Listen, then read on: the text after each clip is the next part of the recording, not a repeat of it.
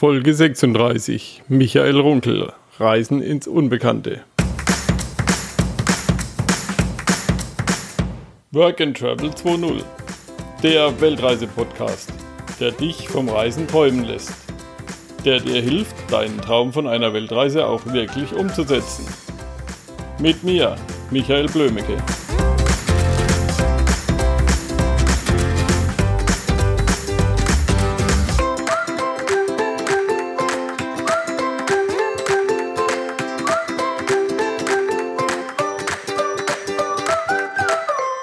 Michael habe ich über Facebook kennengelernt. Er hat einen Beitrag von Work and Travel kommentiert. Und dann haben wir ein bisschen hin und her geschrieben und ich habe ihn gleich eingeladen zu einem Gespräch bei workandtravel20.de. Ja, hallo Michael, willkommen bei workandtravel20.de. Hallo, schön, dass ich dabei sein darf. Dich habe ich ja gefunden über die Liste der meistgereisten Menschen der Welt. Da haben wir diskutiert, wie viele Länder es denn gibt. Ich habe inzwischen noch jemand gefunden, der hat fast 300. Weiß nicht, wo er die alle herholt. Ich auch nicht. ähm, ja, erzähl mal ein bisschen was über dich. Wie bist du dazu gekommen, auf Reisen zu gehen und dann gleich so viel? Ja, also bei mir hat es schon ganz früh in der Kindheit angefangen. Ich habe, wie ich so neun, zehn Jahre alt gewesen bin, habe ich Karl May gelesen. Und dann ähm, hat mich das so fasziniert, diese Abenteuer von Kara Benemsi, ähm, wieder durchs wilde Kurdistan, durch das damals Albanien im Nahen Osten überall unterwegs gewesen ist, dass ich immer wirklich gesagt habe, dass wenn ich mal älter werde, werde ich das auch machen oder das interessiert mich eben auch. Und dann direkt nach dem Abitur habe ich dann eben auch begonnen, ähm, so mit Interrail. Das war die, die erste ähm, größere Reise, wo ich dann einen Monat eben alleine unterwegs gewesen bin, also alleine mit einem Freund zusammen nach ähm, Marokko runter und da ist so viel passiert und ich dachte, wow, das war eine richtig coole Reise. Ähm, und danach habe ich eigentlich, das war vor 30 Jahren, dieses Jahr waren es 30 Jahre, ähm, bin ich jedes Jahr mindestens ähm, vier Monate um die Welt gereist. Also das war eigentlich so Minimum vier Monate. Ich habe dann ähm, studiert und musste das dann auch immer verbinden, habe das auch immer ganz gut verbunden, dass ich immer Jobs gehabt hatte, die ich dann auch mit dem ähm, Reisen verbinden konnte, das heißt, wo ich das auch das Ganze refinanzieren konnte. Und ja, bis heute reise ich eben, also das, das vier Monate ist das Minimum, aber es passiert auch öfter, dass ich wie letztes Jahr oder 2011, dass ich dann mal zwölf Monate am Stück unterwegs bin. Ja, prima. Was war so dein Antrieb? Also möchtest du Natur kennenlernen, die Leute kennenlernen oder was ist dein Antrieb? Der Antrieb ist, dass ich schon immer wirklich ähm, das Interesse hatte, fremde Kulturen, fremde ja, Lebensweisen, ähm, unterschiedliche ähm, ja, Antriebe der Menschen, wie die eben leben, kennenzulernen. Aber mich hat es auch interessiert, eben andere Tempel, untergegangene Kulturen, ähm, ja, die, die natürlich faszinierende Natur, die wir auf der Welt haben, kennenzulernen. Also mir, mich interessiert eigentlich wirklich alles, was mit dem, und Fotografie, Fotografie auch alles, was mit dem Thema Reisen zu tun hat. Hm. Deswegen ähm, habe ich auch immer wieder, wo ich schon wirklich viel gesehen habe, immer wieder neue Ziele, weil es einfach doch nach wie vor einfach viel zu sehen und erleben gibt, obwohl ich jetzt schon knapp 30 Jahre mache. Ja. Na, die Welt ist halt schon riesengroß. Ja. ähm, wie bist du so unterwegs? Eher mit Flugzeug und öffentlichen Verkehr oder Rucksack, Allradfahrzeug, Wohnmobil? Nein, Wohnmobil nicht. Aber Wohnmobil, wenn man an so ein Jeep als Campervan hat, das haben wir letztes Jahr mit unserer Tochter gemacht, sind wir von Kapstadt hoch an die angolanische Grenze gefahren. Da haben wir so ein ähm, Toyota gehabt mit einem Aufbau hinten drauf und so einem Zelt. Ähm, das schon.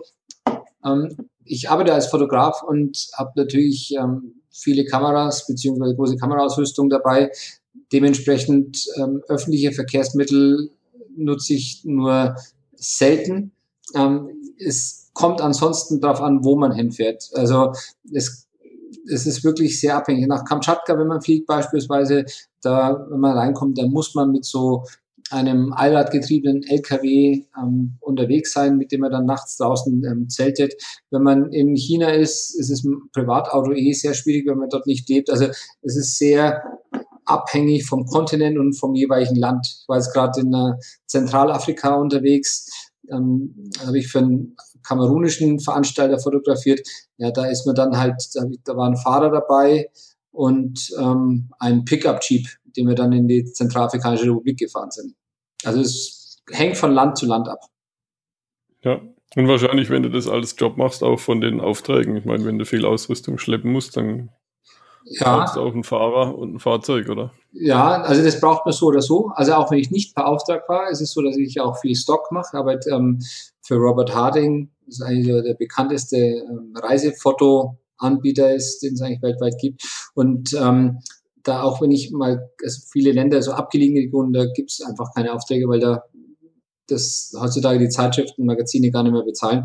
Ähm, auch dann habe ich immer ähm, mindestens zwei Kameras und große Ausrüstung dabei.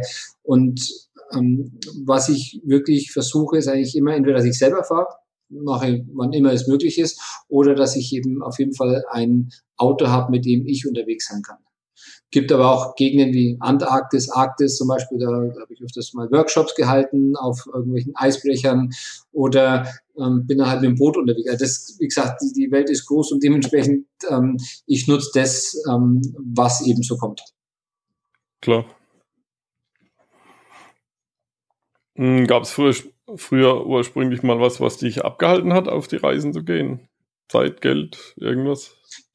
Ähm, Gott sei Dank nicht. Ich hatte immer die Möglichkeit, ähm, so und solche auch schon in der Studienzeit solche Jobs zu haben, dass ich eigentlich ähm, die Reisen immer sehr gut refinanzieren konnte. Und das hat mir eigentlich ähm, wirklich eigentlich auch deswegen mich nie davon abgehalten. Ich bin früher also in der Studienzeit und auch danach eigentlich so sehr viel mit dem Rucksack, auch mit öffentlichen Verkehrsmitteln unterwegs gewesen. Ähm, das hat sich natürlich dann geändert, wie ich dann ähm, einfach mehr fotografiert habe. Das ähm, für, also in den 90er Jahren würde ich sagen, war ich wirklich fast ausschließlich mit öffentlichen Verkehrsmitteln unterwegs, weil das Budget einfach kleiner war. Jetzt ist es halt eher eben, dass ich selber ein Auto dann habe. Hm. Und das mietest du dann jeweils? Das miete ich dann, ja. genau. Ja. Hm. Normalerweise ist ja so, wenn du irgendjemand sagst, ich fahre nach ganz weit weg, egal wo jetzt, ähm, egal ob Antarktis oder irgendwo mitten in Afrika, da sagen ja wahrscheinlich viele Leute, hast du da nicht Angst, da kann ja so viel passieren. Hm. Erzähl mal eine Geschichte, was war einer von deinen schwierigsten Momenten auf Reisen und wie hast du das gelöst? Ach, da gibt es ganz viele. In 30 Jahren in die abgelegenen Gegenden gibt es extrem viel. Also die, die markanteste und das prägendste Erlebnis in meinem Leben ähm, war im Weihnachten 2003, war ich im Iran, in Ort Bam. Ähm, sich vielleicht eine oder andere zurückerinnert, da war ein riesengroßes Erdbeben. Ähm, offiziell erst waren es 43.000 Tote und dann danach hat es die iranische Regierung auf 26.000 Tote herabgestuft. In Wirklichkeit waren es 85.000 Tote und ich war mittendrin. Also ich war nicht tot, aber ich habe eine, ich habe überlebt und ich hatte, ähm, ich war, das war nachts, deswegen sind so viele Leute auch gestorben.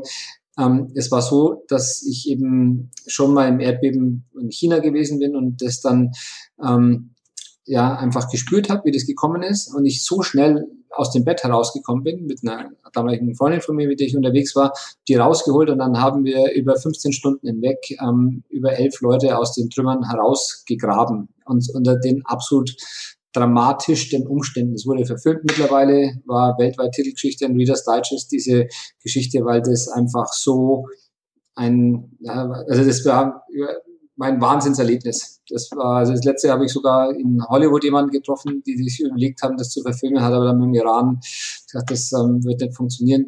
Ähm, war eine extrem wilde und lange Geschichte und die auch dann ja, also sehr viele Wunder gebraucht hat, dass wir da alle dann lebend einigermaßen unversehrt rausgekommen sind. Also es sind nicht alle rausgekommen, ein paar sind auch gestorben, aber wie gesagt, elf Leute haben es überlebt. Ja, also das waren dann die Leute, die in dem Hotel übernachtet haben. Ja, oder? genau. Die waren dann eben, da war eben, ja, die waren alle so einen Meter unter der Erde gelegen, teilweise Stahlträger auf ihnen drauf, schlimmste Verletzungen, ganz, ganz, ganz schlimme Verletzungen und um uns außenrum, es war das Epizentrum und um uns außenrum war, hat überhaupt niemand überlebt. Also ich bin dann das rausgeschaut, um irgendwo zu sehen, es war alle Menschen waren tot. weil eben mhm. zusammengefallen ist und wenn man dann schnell genug eben geschafft hat, noch rauszukommen, dann ja, ist das halt alles über einen zusammengestürzt. Da war wirklich kein Stein mehr auf dem anderen gestanden und ja, war halt wirklich schon ein kleines Wunder und eben auch ein bisschen so die, die Erfahrung, die ich hatte, die Reiseerfahrung, die Erdbebenerfahrung, dass ich eben so extrem schnell ähm, es geschafft habe, da rauszukommen und dann eben wirklich mit meinen blanken Händen die Menschen da rauszuholen. Ja. Das heißt, die, die Reiseerfahrung hat dich dann im Endeffekt gerettet? Ja, die hat mich, die hat mich dann mit Sicherheit gerettet. mhm. ja. Also Reiseerfahrung und, und eben auch schon ein bisschen, ja, also mit Sicherheit Glück, ganz würde ich natürlich immer vorne anschließen, aber eben auch schon die Erfahrung, ähm, nicht in Panik zu geraten. Ich war früher schon, ich war mal in der Minenfeld in Kambodscha noch während des Krieges und ich bin ähm, mal in Afghanistan gewesen mit, mit Mujahideen, die mich damals eingeladen hatten 1991. Also ich hatte eben schon, äh, schon relativ viele solche wilde Sachen erlebt und die ähm, wahrscheinlich einfach auch die, die Erfahrung in solchen Situationen nicht in Panik zu geraten. Weil das ja. ist eigentlich das, was da unten ganz stark passiert ist, dass natürlich selbst Leute, die man nicht so schwer verletzt waren, die eigentlich uns helfen könnten, die waren so in Panik, die, die mussten wir quasi wirklich beruhigen, weil die sonst ausgeflippt werden. Ähm, und das, also das war mit Sicherheit, was da sehr gut geholfen hat. Klar, und dann noch ein bisschen improvisieren und so. Äh, ich würde sagen, hauptsächlich improvisieren. Keine Frage, hauptsächlich improvisieren, weil wenn man sich das vorstellt, also in der Stadt haben 120.000 Menschen gewohnt und ähm, also 85.000 Tote. Da kann man sich vorstellen, dass das ähm, ja schon an die Grenzen auch der, der nicht nur der psychischen Belastung, sondern überhaupt dem geht, was man so als Mensch überhaupt noch ähm, aufnehmen kann.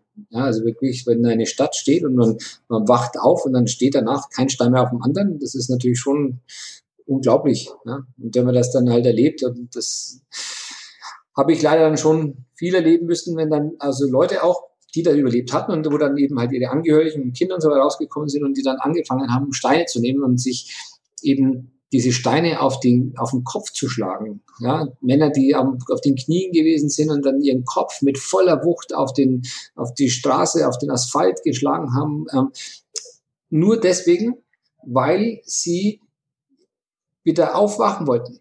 Weil wir alle, also ging mir zwischenzeitlich auch so, ähm, aber ich habe mir dann keine Steine am Kopf geschlagen, aber es war dann so, dass die, die dann einfach immer gedacht haben, das, das ist ein Traum und ich muss aus diesem Traum herauskommen. Und die Verzweiflung war so groß, dass die eben dann angefangen haben, wirklich diesen, ähm, sich diese Steine auf den Kopf zu schlagen. Ja, diese, den Kopf aufzuhämmern, das, das sind natürlich das sind fürchterliche Szenen, ähm, die da, die da passiert sind, weil die Menschen so verzweifelt waren. Also wirklich ganz, ähm, ja, auch nachvollziehbar, wenn man sich vorstellt, dass halt einfach die ganze Familie tot dann herausgetragen wird. Also das hat es äh, sehr, sehr viel gegeben, kann man sich vorstellen, bei den großen Anzahl von Toten. Ja, ja ist schon klar. Und das kann man sich ja hier in Deutschland eigentlich kaum vorstellen. Da ah. gibt es ja selten mal ein Erdbeben und wenn, dann wackeln vielleicht irgendwie die Gläser im Schrank.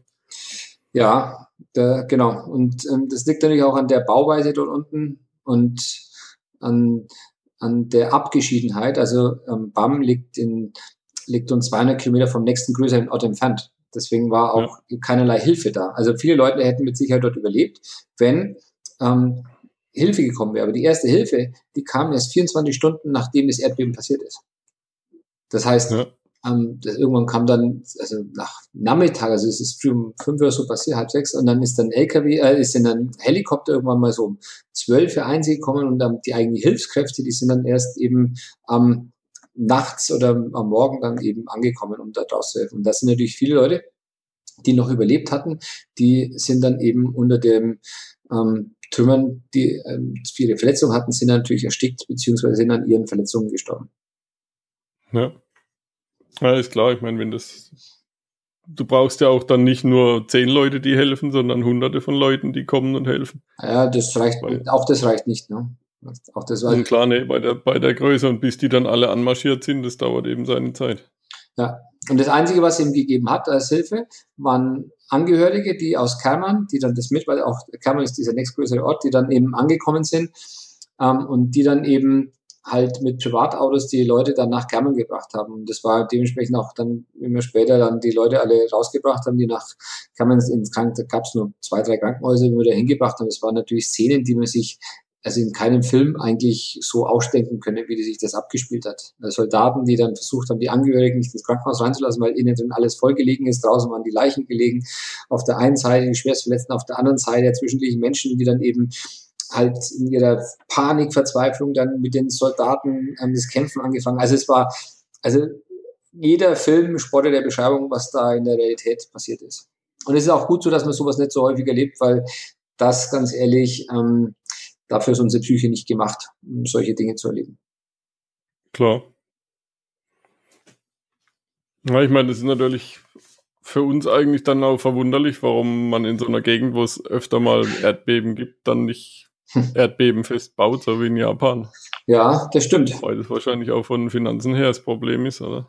Das ist, ist vollkommen wahr. Und also was dann noch weiter zukommt, das habe ich jetzt noch nicht erzählt. Also für mich war das dann so, ich war damals halt dieser der große Held, auch in Deutschland, wochenlang bei ganzen Fernsehshows und überall unterwegs. Und ich hatte eben damals, also ich ähm, habe eine Zeit lang auch so im Marketing gearbeitet, wusste ich eben, okay, also ich, ich möchte einfach was tun. Ich möchte eigentlich den Menschen dort helfen. Und deswegen wollte ich nur 10.000 Euro sammeln. Und dann war ich ja halt in diesen Shows und dann war halt wirklich innerhalb von einem Monat, eineinhalb Monate waren da 100, 150.000 Euro da. Und dann habe ich gesagt, naja, das, ich wollte eigentlich nur dieses Gästehaus, wo ich gewohnt habe, wieder aufbauen. Und dann hat es nicht ausgereicht und dementsprechend, was ich leider zuvor nicht wusste, kam diese fünfjährige Mega-Akt, dass ich immer wieder in den Iran gefahren bin und ich habe dann über 300.000 Euro gesammelt und eben da unten eine Schule gebaut oder finanziert und ähm, ein Projekt für die Witwen gehabt, weil denen dort überhaupt niemand geholfen hat. Und ähm, warum erzähle ich das? Ich bin immer wieder runtergefahren und wir hatten auch hier Leute, also es gibt hier Professoren, die haben sich mit erdbebensicheren, also mit erdbebensicheren Bauen in solchen Gebieten auseinandergesetzt. Die können also mit lokalen Materialien wunderbar ähm, Häuser wieder aufbauen.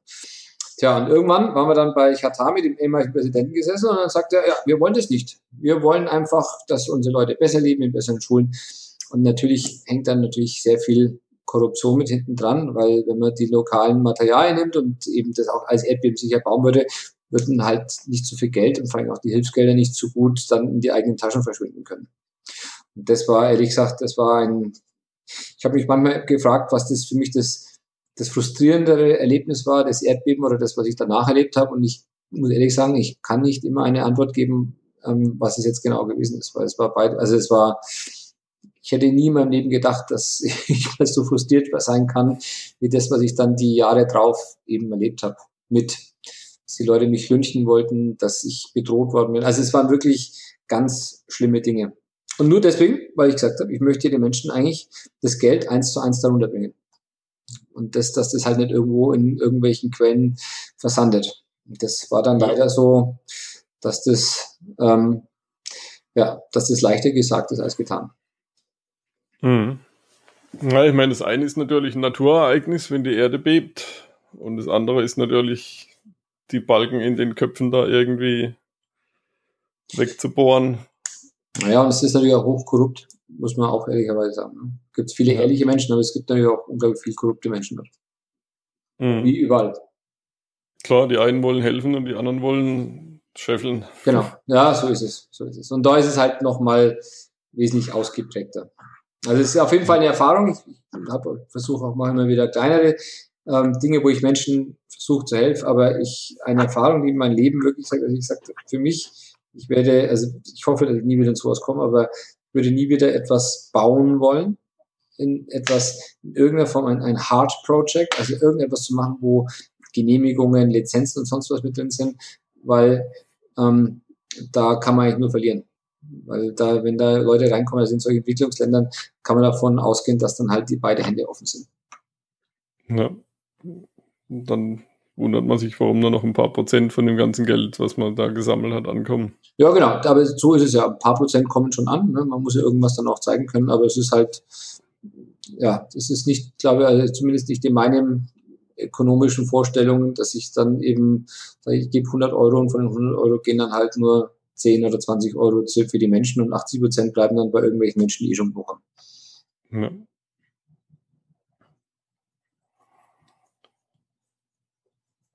Ähm, hast du mal einen Anfall gehabt von Reisemüdigkeit? ja, aber das war nur ein Anfall. Den hatte ich jetzt gerade vor, vor circa fünf Wochen, weil ich habe gerade, ähm, war jetzt wie gesagt gerade da in Zentralafrika und das war wirklich ähm, eine Reise, die, die brauche ich nicht noch ein zweites Mal so. Also das ist, das war wirklich eine der anstrengendsten, härtesten, gefährlichsten Reisen, die ich in meinem Leben bisher gemacht habe. Und das habe ich jetzt hinter mir und ich habe mir dann zwischenzeitlich echt gedacht, ähm, also ich reise so wirklich gerne, aber diese Länder ähm, brauche ich jetzt nicht nochmal, weil das war wirklich so, dass ich, da, da, ist, da ist, also da funktioniert so wenig. Also ich bin da wirklich von Yaoundé in der Hauptstadt Kamerun quer durch den Dschungel, die südliche Grenze von der Zentralafrikanischen Republik und da übergesetzt und dann eben zu diesen ähm, Waldelefanten, Pygmäen, Flachlandgorillas. Ähm, und das ist natürlich wahnsinns schwierig, da überhaupt erstmal hinzukommen. Aber wenn dann halt in so einem Land, wo alle korrupt sind, wo du ständig von der Polizei, vom Militär angehalten wirst, wo wirklich alles nur darauf aus ist, dass möglichst du als Weiser möglichst viel Kohle hergibst und wo du ja, wo halt einfach auch nichts sonst funktioniert, wo keine Straßen es gibt, wo du nie weißt, wo du rauskommst, wo die Autos nicht funktionieren. Also es waren so viele Sachen. Und das, das der Höhepunkt, wo, wo ich dann diese, wo dann wirklich der Punkt der Umkehr war, wo ich echt gesagt, also jetzt reicht's mir wirklich. Das war das erste Mal in meinem Leben, nach 30 Jahren, ich gesagt habe, ich, ich glaube, ich fliege jetzt echt heim. Bin dann nach langer Zeit, nach wirklich vielen Abenteuern, die nicht gerade ungefährlich waren, bin ich an die Grenze von Äquatorialguinea gekommen. Und dann habe ich einen einen Pass gehabt mit einem Visum und das äquatorialgenerische Visum ist einer schwierigsten Visas für Deutsche überhaupt zu bekommen. Braucht man polizeiliches Führungszeugnis, Geldfieberzeugnis und äh, Geldfieberimpfung und alles mögliche, muss man alles einreichen. Man muss nachweisen, wann man kommt, wo man übernachtet, Hotelbuchung, also einen ganzen Stapel von Papieren. Und dann bin ich da tief im Dschungel gewesen, wollte also auf den litoralen Teil, also den Festlandteil von Äquatorialguinea einreisen durch den Dschungel bin, musste auch noch 700 Kilometer Umweg fahren an dem Tag, weil die, weil da eine Straße kaputt war und in Kamerun gibt es eben so wenig und dann musste man einen riesen Weg außen rumfahren und dann kam ich da an, bin durch die zwei ersten zwei Kontrollen durchgegangen und dann komme ich zur dritten Kontrolle und dann, ja, da gibt es eigentlich den Stempel. Der Typ schaut sich diesen Pass an, blättert ihn zweimal durch, nimmt den Pass und wirft ihn mir an der Brust. Fragt auf Spanisch, ja, wo denn mein Visum ist. Ich sage, hier ist mein Visum, sieht er doch. Unbenutztes Visum. Ne? Und sagte, ja, dieses Visum ist nicht gültig. Sagte, was heißt, es ist nicht gültig? Das ist von der Botschaft in Berlin ausgestellt. Das ähm, sieht er doch, dass das hier ein ganz normales Visum ist. Sagt er, ja, aber dein Visum ist nur für 60 Tage gültig. Und heute ist der 71. Tag, war der 11. August. Und am 31. Mai wurde es ausgestellt. Und sage, ja, also Entschuldigung, die äquatorialgenetische Botschaft hat von mir alle Unterlagen bekommen. Alles. Komplett ausgefüllt. Zweifach alles muss man in doppelter Kopie an die hinschicken. Die wissen genau, wann ich einreise, wann ich ausreise. Die haben alle Unterlagen von mir. Ja, ich hatte einen Rausflug, ich hatte Inlandsflug, ich hatte Hotelbuchung, alles da. Das, wie gesagt, das muss man, ich hatte das alles auch in Kopie mit dabei. Ähm, was soll das? Ja, also wenn die mir eine Botschaft, wenn die Botschaft das mir ausstellt, sagt er, du kannst dann nach Berlin fahren und kannst die fragen, was sie für einen Fehler gemacht haben. Dieses Visum ist ungültig, du kommst hier nicht rein. Jetzt war ich aber aus, aus Kamerun ja schon ausgereist. Ja? ja. Weil ich hatte ja ein Visum. Reist da ein und er sagt, du kommst hier nicht weiter. Dann sage ich ja, also, was jetzt will der Geld? Er sagt, nein, du kommst hier nicht rein. Dann sage ich, und was soll ich jetzt machen? Dann sagt er, das ist dein Problem.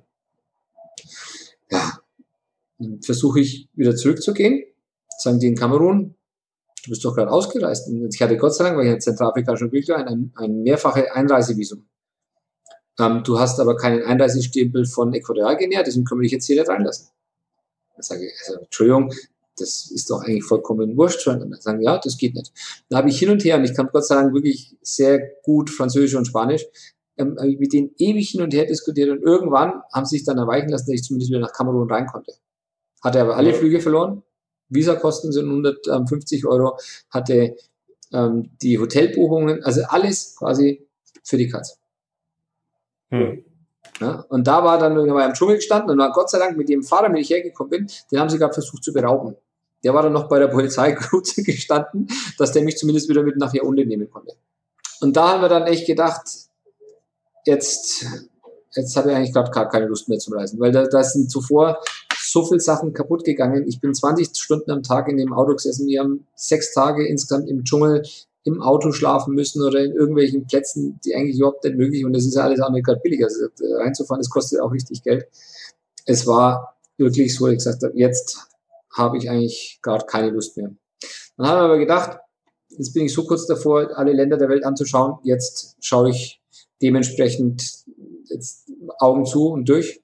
Haben wir dann, bin in Douala, also bin online gewesen, haben wir dann eben einen Flug gebucht, weil ich in Gabun, da hatte ich dann wieder, weil ich bin wieder ins Landesinnere gefahren und nach ähm, Angola und, und Kongo Brazzaville und dann habe ich das alles schon vorab ähm, organisiert gehabt und dann habe ich gesagt, okay, Augen zu und durch und ich ziehe das jetzt bis zum Ende durch. Und da bin ich eben vor knapp zwei Wochen zurückgekommen.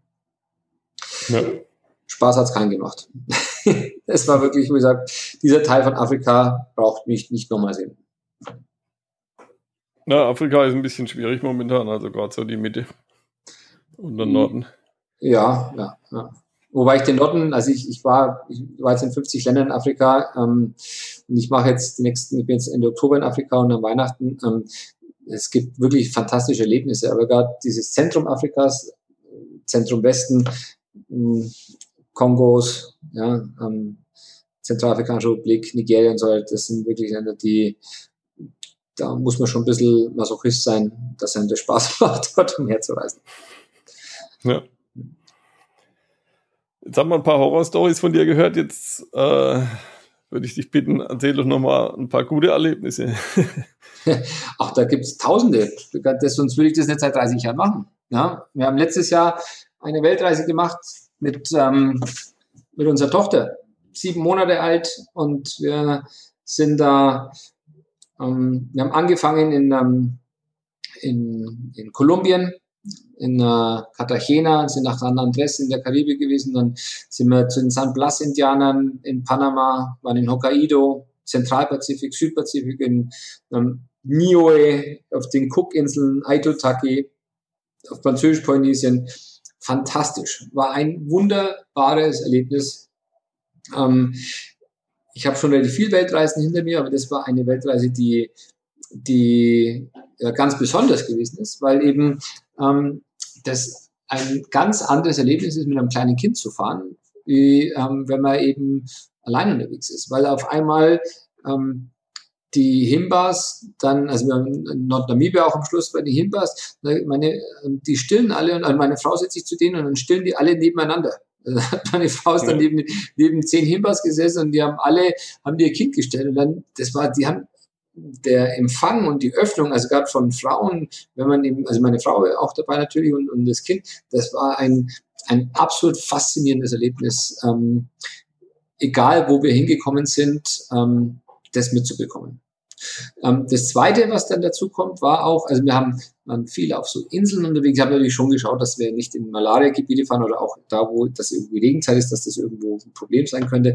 Ähm, war wirklich, dass ähm, es auch vollkommen problemlos gewesen ist, ähm, solange man stillt. Also das war durch diese Muttermilch, da ist das Kind eigentlich hervorragend eben versorgt.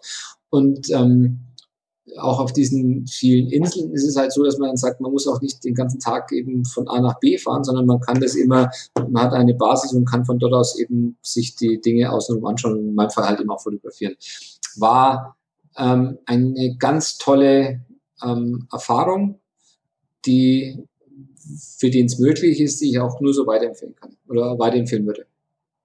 Ja, also gerade mit kleinen Kindern hört man das immer wieder, dass die quasi Türöffner sind in allen möglichen Gegenden und Ländern. Absolut, absolut, weil natürlich die, die, die Aufgeschlossenheit gegenüber Kindern ist eben in diesen Ländern so viel größer. Ja, also es ist, wenn man im Pazifik ist und dann kommt er mit einem Kind an, das ist Wahnsinn.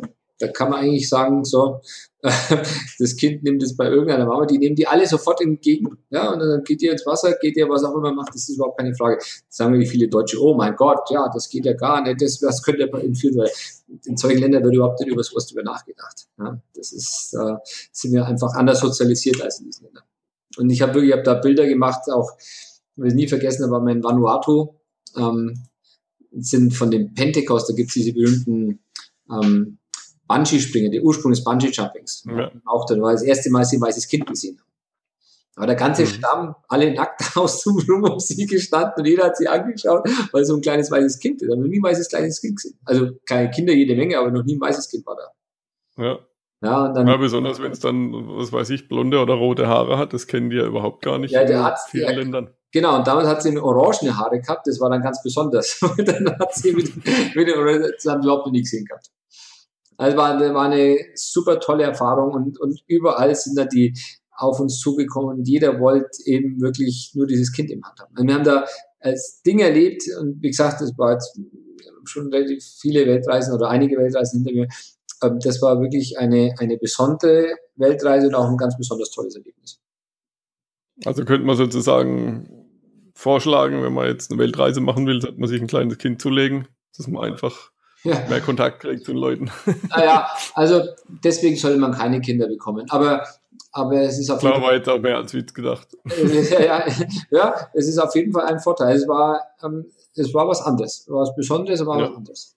Man muss aber, das muss ich auch dazu sagen, man muss natürlich ein bisschen undeutsch denken also, oder unkonventionell denken. Das ist auch so. Also man darf nicht in allen Gefahren nur sehen, sondern man muss eben das auch mal sehen, dass auf der ganzen Welt es eigentlich viel mehr Kinder gibt als bei uns. Und diese Kinder leben auch und die überleben auch ganz hervorragend. Und das kommt ja nicht von irgendwoher. Und deswegen ist nicht, was wir alles über die Medien sehen und was wir alles erleben, ähm, dann dort auch in Wirklichkeit so schlecht. Im Gegenteil. Ja, also es gibt viele schlechte Menschen, keine Frage, aber in, wenn man realistisch ist, muss man sagen, dass eigentlich die meisten Menschen absolut nett, freundlich, aufgeschlossen und hilfsbereit sind. Und das ist etwas, das versuche ich auch, wann immer ich jetzt irgendwie jetzt so Podcast oder Fernseher oder wo auch immer bin, sagen, es ist wirklich, die meisten Menschen sind eigentlich gut. Ja, es gibt wirklich schlechte auch, aber die meisten haben eigentlich ein gutes Herz. Und das haben wir eigentlich in ganz vieler Hinsicht immer wieder so erlebt. Ja. Naja, wenn sie nicht gerade äh, auf dem Trip sind, dass sie jetzt die Touristen erleichtern müssen, ja, oder natürlich. Politiker sind, dann sind eigentlich alle Leute okay, oder? Ja, ja klar. Und ich, ich, so das Gefühl. Ich, ich, persönlich, ich pauschaliere auch nicht alles für, dass alle Politiker schlecht sind. Ähm, gar nicht. Ähm, aber ich, ich denke, also wirklich, dass, dass ja, oder ich versuche zumindest immer die, das Positive rauszusehen, obwohl ich schon wirklich sehr viel negative Dinge, Erlebnisse auch gehabt habe. Aber wenn man es dann auf die Gesamtheit sieht, dann muss man sagen, das ist doch eigentlich nur eine kleine Anzahl. Ja. Du hast mir vorhin im Vorgespräch erzählt, du hast ja dadurch, dass du eigentlich fast immer unterwegs bist, sogar deine Frau auf Reisen kennengelernt. Willst du da ein bisschen was drüber erzählen? Wenn du es hören möchtest. ja, ich war auf, also auf einer anderen Weltreise. Ähm, vor sechs Jahren ähm, war ich ähm, auf einem Eisbrecher in der Antarktis. Und da muss man ja von Ushuaia aus zwei Tage Richtung ähm, Süden fahren durch sehr hohe Wellen. Und da liegt man eigentlich meistens im Bett, weil es eigentlich, also bei uns beim Sturm, da ähm, kann man sich nicht gut bewegen. Und wenn es einem schlecht wird, wie mir auch, ähm, dann bleibt man eigentlich zwei Tage im Bett liegen. Und dann ist man da, wenn man irgendwo ankommt, ist es eigentlich, ähm, sobald man dann irgendwann im Unterantarktis ist, ist das Meer eigentlich wieder ganz ruhig. Und ähm, wo ich an dem Bord gewesen bin, war es so, dass dort eine Gruppe von Amerikanern da waren, Künstlern und eine Popsängerin. Und ähm, ja, diese, diese ähm, Künstler, die meinten eben, es wäre schön, jetzt nachdem wir zwei Tage lang auf dem ähm, den Wellenbergen gewesen und keiner hat irgendwas erlebt und so, ähm, am Abend um 11 Uhr, wo ja dort noch taghell ist, ähm, würde sie in der Bar oben ein, also diese Sängerin ein Konzert geben. Und ich bin da frisch aus Australien, bin von Australien dann nach ähm, Ushuaia geflogen und, und ähm, sitzt halt mit einem anderen Deutschen hinten drin und dachte, Wahnsinn, jetzt sind wir in der Antarktis und eigentlich wäre ich die, die Pinguine sehen und die Eisberge und so weiter. Also für irgendwie Party und so war ich jetzt gar nicht so aufgeschlossen. Und dann ähm, war es aber so, dass die ähm, diese Popsänger in ihr Konzert gegangen und alle sind total ausgeflippt und haben, also hinterher haben sie gestrippt und haben sich irgendwie so Dinge auf die Brust gemalt. Es war wirklich, also wirklich äh, wild. Und also die ganzen Gäste da. Und nachdem das Konzert vorbei war, wir waren eben hinten gesessen ist, dann ähm, ist sie halt so durchgegangen und kam auf mich zu. Und hat mich halt so gefragt, ja, so was ich für Musik stehe und so weiter. Und ich gesagt, naja, also ganz ehrlich, ich höre eigentlich hauptsächlich ähm, Podcasts und Audiobücher, ich höre gar nicht so viel Musik an, aber war ein schönes Konzert. Und ja, wie sich das dann halt so, so ist, ne, ähm, sind wir uns dann näher gekommen und im Anschluss an die Weltreise ähm, knapp neun Monate um die Welt gereist und daraufhin, ähm, nachdem wir dann, nach, ich wieder nach Deutschland gekommen ist, drei Wochen später nach Deutschland gekommen und seitdem lebt sie hier mit mir in Nürnberg. Und also neun Monate mit ihr um die Welt gereist. Ja, genau. Die ist quasi wirklich ja. im Anschluss danach von, ähm, ja, wir sind dann zurück nach Argentinien und dann nach Brasilien und dann Neuseeland, Südmikronesien, also kreuz und quer, einmal außenrum. Ja. Und ja, und seitdem lebt sie hier und wir reisen natürlich sehr, sehr viel. Mhm. Ja, da lernt man sich natürlich dann auch gut kennen, wenn man ja, zusammen unterwegs ist. Das war genau der Punkt. In dem Moment, also das war auch das für mich, wo ich gesagt, da wusste ich, das, ähm, das kann die Richtung, also wussten wir beide, das ähm, muss einfach passen, weil wenn man so lange unterwegs war und wir waren dann eben auch sehr viel so abgelegenen Inseln, ähm, wo es eigentlich nichts gegeben hat, wenn man sich so gut versteht und eigentlich nicht streitet, dann muss es einfach passen. Und das ja. war dann auch genau der Fall. Oder ist bis heute der genau der Fall. Beste mhm. Entscheidung meines Lebens. Super. Mhm. Manchmal lohnt es sich doch auf eine Party zu gehen. ja, das war in dem Fall, war das ja nicht mal eine Party. Also ursprünglich nicht mal als Party gedacht, aber ist dann halt so rausgekommen. Ne? Schön. Ähm, normalerweise frage ich die Leute, was, ist, was die Art zu reisen im, im Monat ungefähr kostet, aber bei dir ist es ja so, du verdienst ja Geld damit. Wenn jetzt jemand sagt, er möchte Reisefotograf werden, was würdest du dem für einen Tipp geben? Auf, auf gar keinen Fall. Also ihr solltet mal die Gedanken drum machen. Ähm, also das ist wirklich, hört sich ja komisch an, wenn man das selber macht, aber ich persönlich würde das nie jemandem empfehlen. Die Preise sind, hm. ja, also vor 12, 13 Jahren, ich gesagt, mach das sofort. Aber wenn du das heute machst und heute anfangen würdest, du hast keine Chance, damit Geld zu verdienen. Das ja. muss man ganz klipp und klar sagen, du hast überhaupt keine Chance. Denn der, gerade was Reise angeht, das möchte jeder machen. Deswegen gibt es unvorstellbar viele Bilder, die natürlich Angebot und Nachfrage, wenn eben ähm, das Angebot immer, immer größer wird und es ständig ja durch die digitale Fotografie immer mehr Bilder gibt und es aber die Nachfrage dabei nur leicht ansteigt, ähm, führt es zum Verfall der Preise. Und das führt eben dazu, dass, ähm, wenn man jetzt damit anfangen würde, es eigentlich unmöglich ist, damit Geld zu verdienen. Man kann bei Euro verdienen, aber ähm, davon leben absolut ausgeschlossen. Da gibt's ganz, ganz wenige. Und selbst ich, also ich arbeite auch an der Schule, ähm, auch ich, für mich wäre es unmöglich, dass ich sage, ähm, nicht unmöglich, aber ich würde das nie machen wollen, dass ich nur davon ähm, ausschließlich abhängig wäre. Mhm. Also das ist. Ja, das ist immer wieder gut, so, so Tipps zu haben, weil ich meine, es geht ja hier bei mir im Podcast um Work and Travel 2.0, also auch arbeiten während der Reise und bevor man sich irgendwie in ein Abenteuer stürzt, das einem nur noch Geld kostet, sollte man sich vielleicht was anderes überlegen. Ja, und das ist, also bei in meinem Fall ist ja auch wirklich so, ich meine, ich, ich habe natürlich jetzt schon noch viele Bilder, aber das liegt auch daran, dass ich halt in seit 30 Jahren reise und in so extrem vielen abgelegenen Gebieten war. Das heißt, also der, der Vorteil ist, dass ich halt ähm, Destinationen anbieten kann, die sonst niemand hat. Aber auch nur das, weil ich eben sehr, sehr viele habe, funktioniert das Ganze. Wenn ja. ich jetzt anfangen wollte und sage, okay, ich fange jetzt an, ich möchte Europa fotografieren, sorry, interessiert keinen Menschen weil man muss mal äh, Bilder eingeben, Bilder von Paris oder London, weil das nimmt auch keine Agentur mehr, das interessiert auch keinen Editor mehr. Wenn ich mal eins für, für, für 50 Euro verkaufe, ja, davon kann ich nicht leben.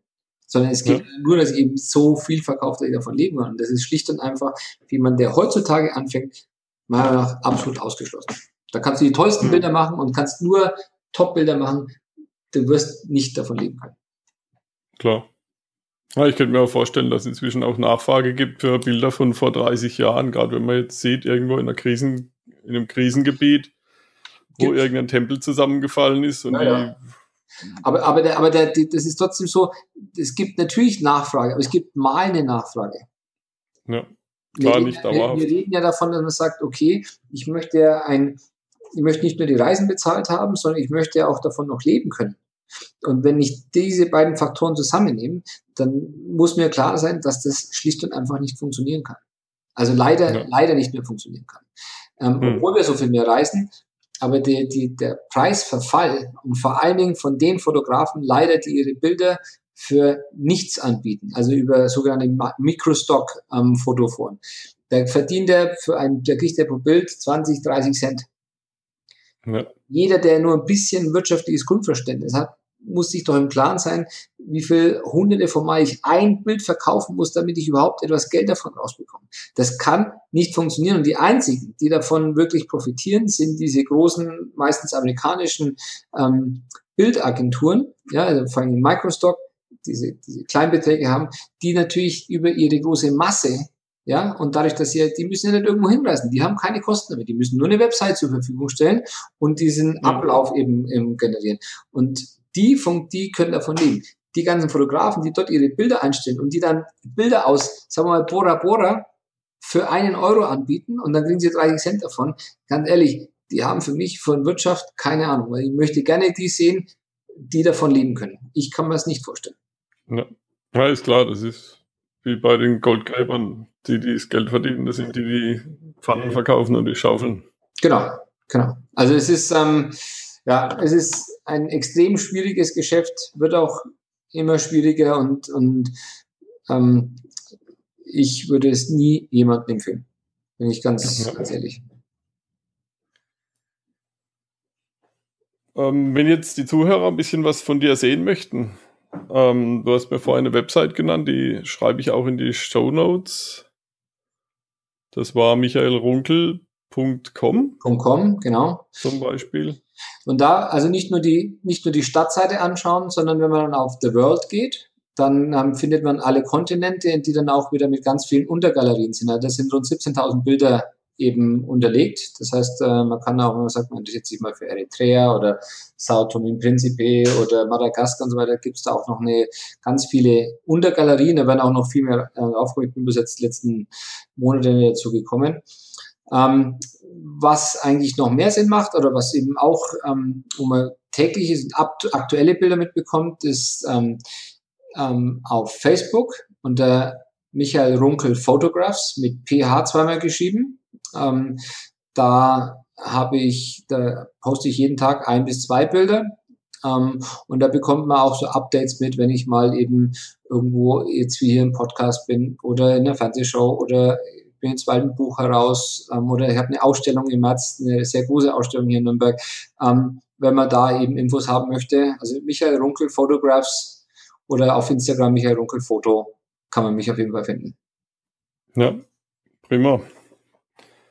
Ähm, da hast du ja auch schon dein Buch angesprochen. Das kommt aber erst im Januar. Mhm. Erzähl noch ein paar Worte über dein Buch. Ja, das ist also der. Worum geht's da? Geranova ist der, das ist der, der deutsche Vertrieb von, von National Geographic. Die haben meine Bilder, der, also da war eine Galerie über mich von in der Süddeutschen und die, die haben mich eben gefragt, ob ich nicht ein Buch machen könnte, ähm, weil ich eben so viel ab, ausgefallenen und abgelegenen Regionen auf der Welt ähm, gewesen bin. Ähm, eben über diese abgelegenen Regionen.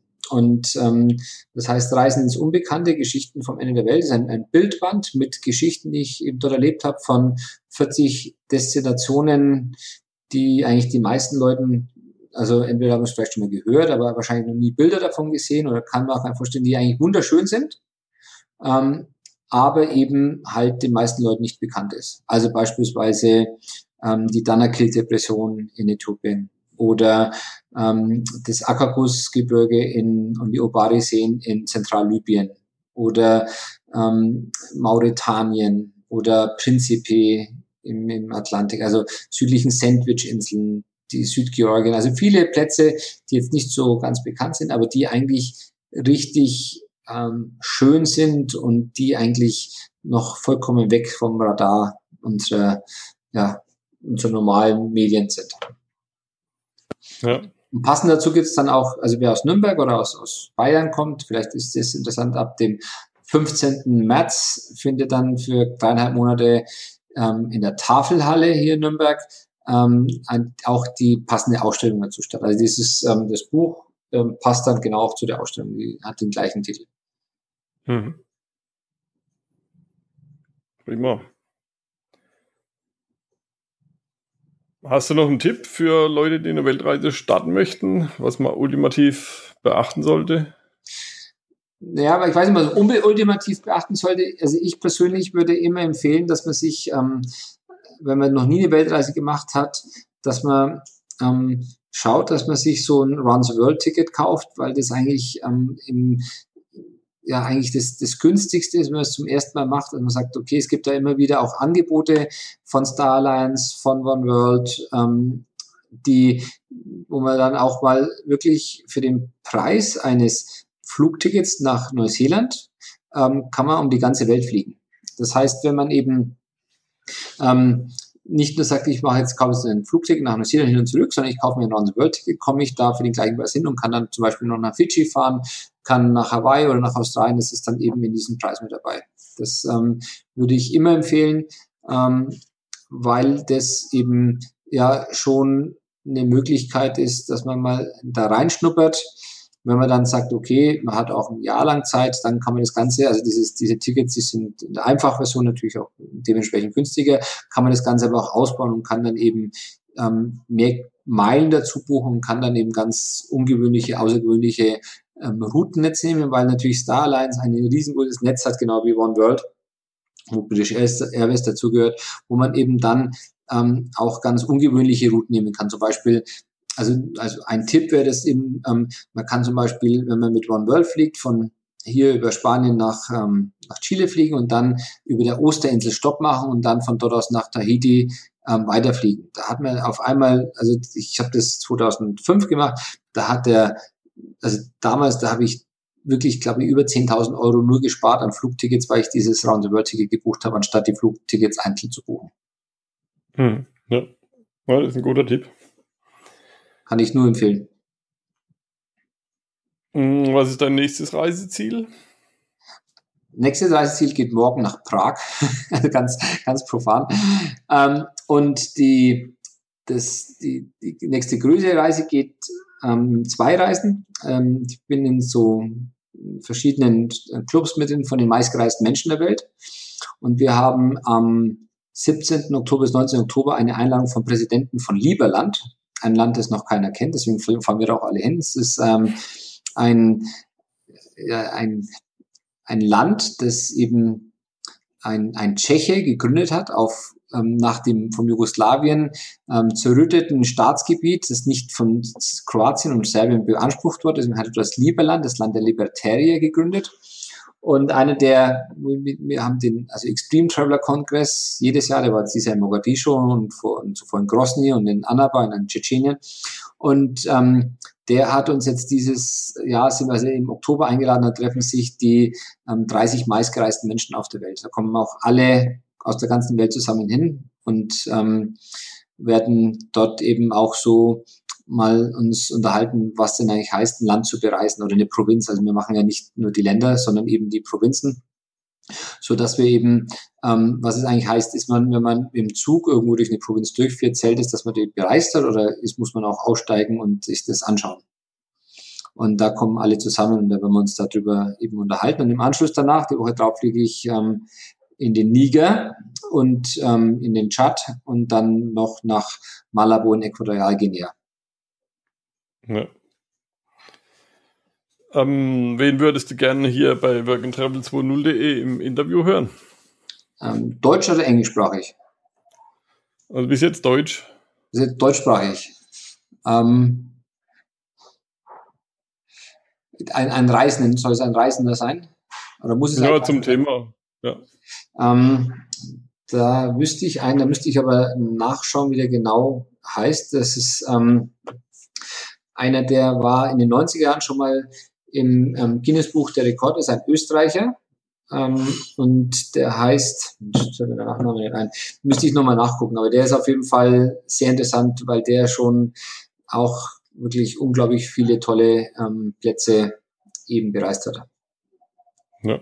Aber das wäre schön, wenn du mir den Namen schickst. Das, ich kann das auch gleich nachschauen, ähm, mhm. weil der wirklich ähm, Ja, also ein schüchterner Mensch, aber der ist wirklich, ähm, der hat auf jeden Fall viel zu erzählen. Der wirklich, der ja. macht es seit unendlichen Zeiten, dass der um die Welt reist und auch immer, der hat wirklich in den 90er Jahren schon alle Länder bereist. Und es gibt auf der Welt, das kann man also bei Nomad Mania sehen, es gibt nur so um die 140, 150 Menschen, die alle ähm, Länder bereist haben. Es sind nicht allzu viele. Hubert heißt er. Hubert Weisinger. Hubert Weisinger. Dann vielen Dank für das Interview. Ja, sehr Möchtest gerne. du noch was loswerden? Ja, ähm, vielen Dank für die Einladung. Ich hoffe, es hat einen Spaß gemacht und ich würde mich auch ähm, freuen über ein Like auf meiner Facebook-Seite. Ja, klar. Und die schreibe ich in die Show Notes, falls jemand mit unseren Dialekten nicht so ganz klarkommt oder so. Das haben wir doch so bemüht. Dann findet man das ganz schnell auf workandtravel20.de.